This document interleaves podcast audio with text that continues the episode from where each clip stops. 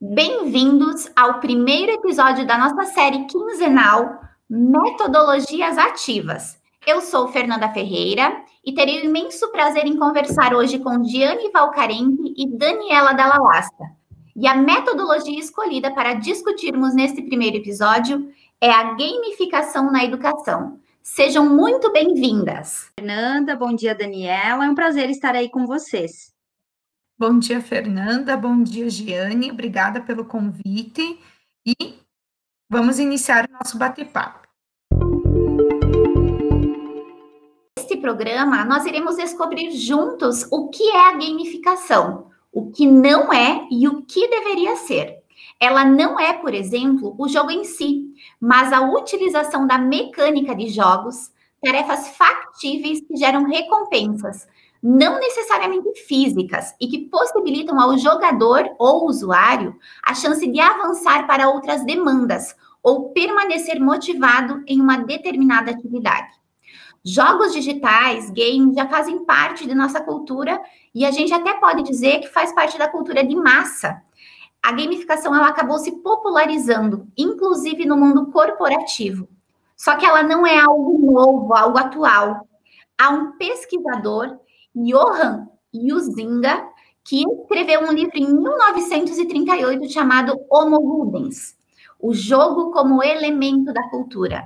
Neste livro, ele compara o Homo Ludens como uma evolução do Homem sapiens, ou seja, o homem que joga é um desenvolvimento histórico. O jogo ele é algo totalmente inerente à nossa cultura. Vamos iniciar então com a Giane. Giane, por que a gamificação? Isso mesmo, Fernanda. Na tua fala aí a gente traz uh, que a toda, a, em toda a história da humanidade, né, o homem sempre teve o fascínio por jogos. Ligados à vida social, uh, pois eles promovem essa interação entre as pessoas, a ludicidade, o conhecimento do novo e a arte de lidar com os desafios. E vocês sabiam que a gamificação tem marcado presença em praticamente tudo que fazemos em nossas vidas? E é isso mesmo. Em tudo tudo está sendo gamificado. Que a gamificação é o uso de mecanismos e dinâmicas de jogos para engajar pessoas, resolver problemas e melhorar o aprendizado. Motiva as ações e comportamentos. Se a gente pensar em algumas empresas, né, elas utilizam, por exemplo, essas estratégias e me mecanismos de gamificação para premiação e reconhecimento dos seus funcionários, que foram destaque do mês ou destaque de vendas, entre outras. E também no campo de fidelização e incentivo, como as companhias, uh, elas também perceberam que esses elementos de jogos são uma ferramenta importante de engajamento e motivação.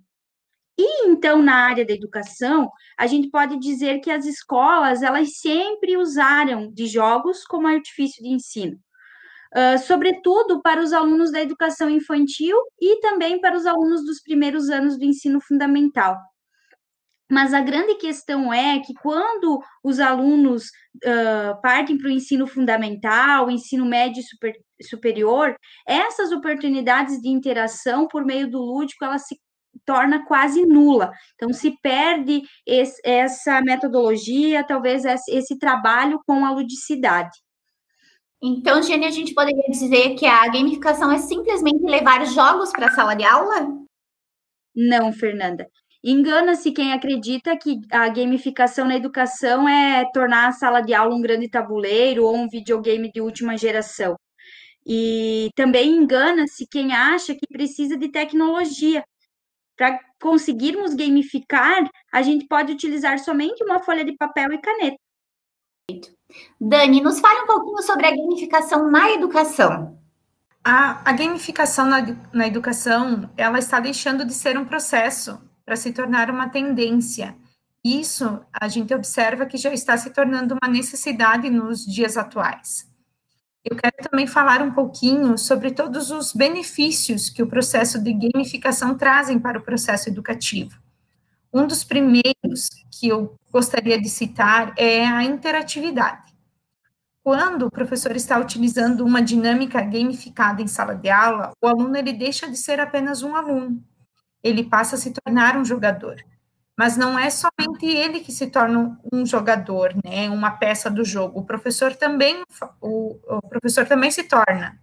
E isso vai resultar na quebra de barreiras entre o aluno e o professor, fazendo com que essa interatividade possibilite dar voz aos alunos, os alunos que eram mais tímidos, né, e que falavam um pouquinho em sala de aula. Agora eles também vão precisar desempenhar essa função no jogo, desempenhar esse papel. Então, essa interatividade deixa os alunos mais confortáveis e determinados a se expressarem e se comunicarem com os demais participantes do jogo. Posso citar aqui também a maior interação, a participação dos alunos em sala, o processo que torna as aulas mais dinâmicas, que desenvolve a criatividade, a autonomia, a colaboração, o diálogo, os alunos mais engajados, curiosos, motivados, né? Isso faz com que eles absorvem melhor o conteúdo trabalhado tornando eles protagonistas, né, nesse processo e auxiliando na resolução de problemas. Além, é claro, de tornar o aprendizado mais lúdico, pois ele vai melhorar o resultado e os desempenhos. Não posso também deixar de falar de um outro benefício que a gamificação traz, que é todo o processo de inovação, né, no fazer pedagógico. E isso, fugir, né, desse ensino tradicional, ele proporciona inúmeros benefícios, não só para a sala de aula do professor, mas também para toda a escola. A gamificação, ela também é uma oportunidade de aproximar os pais da realidade escolar do seu filho, sendo uma excelente oportunidade para estreitar a relação entre a família e a escola. Quero aqui deixar uma pergunta para quem está nos escutando, ouvindo esse podcast. Vocês já tinham pensado nesse potencial da gamificação no processo educativo? Perfeito, meninas. Agradeço a participação de todos vocês. Agradeço a quem nos acompanhou até aqui. Esse, sem dúvida, é um assunto que ele renderá muitos episódios, né? Muita, muitos episódios de nossa série. Então, fica o convite para que vocês acompanhem o nosso segundo episódio, será quinzenal. E também deixo uma, uma pergunta, né? Para que a gente pense, para que a gente aborde esse assunto na próxima. Como gamificar uma aula?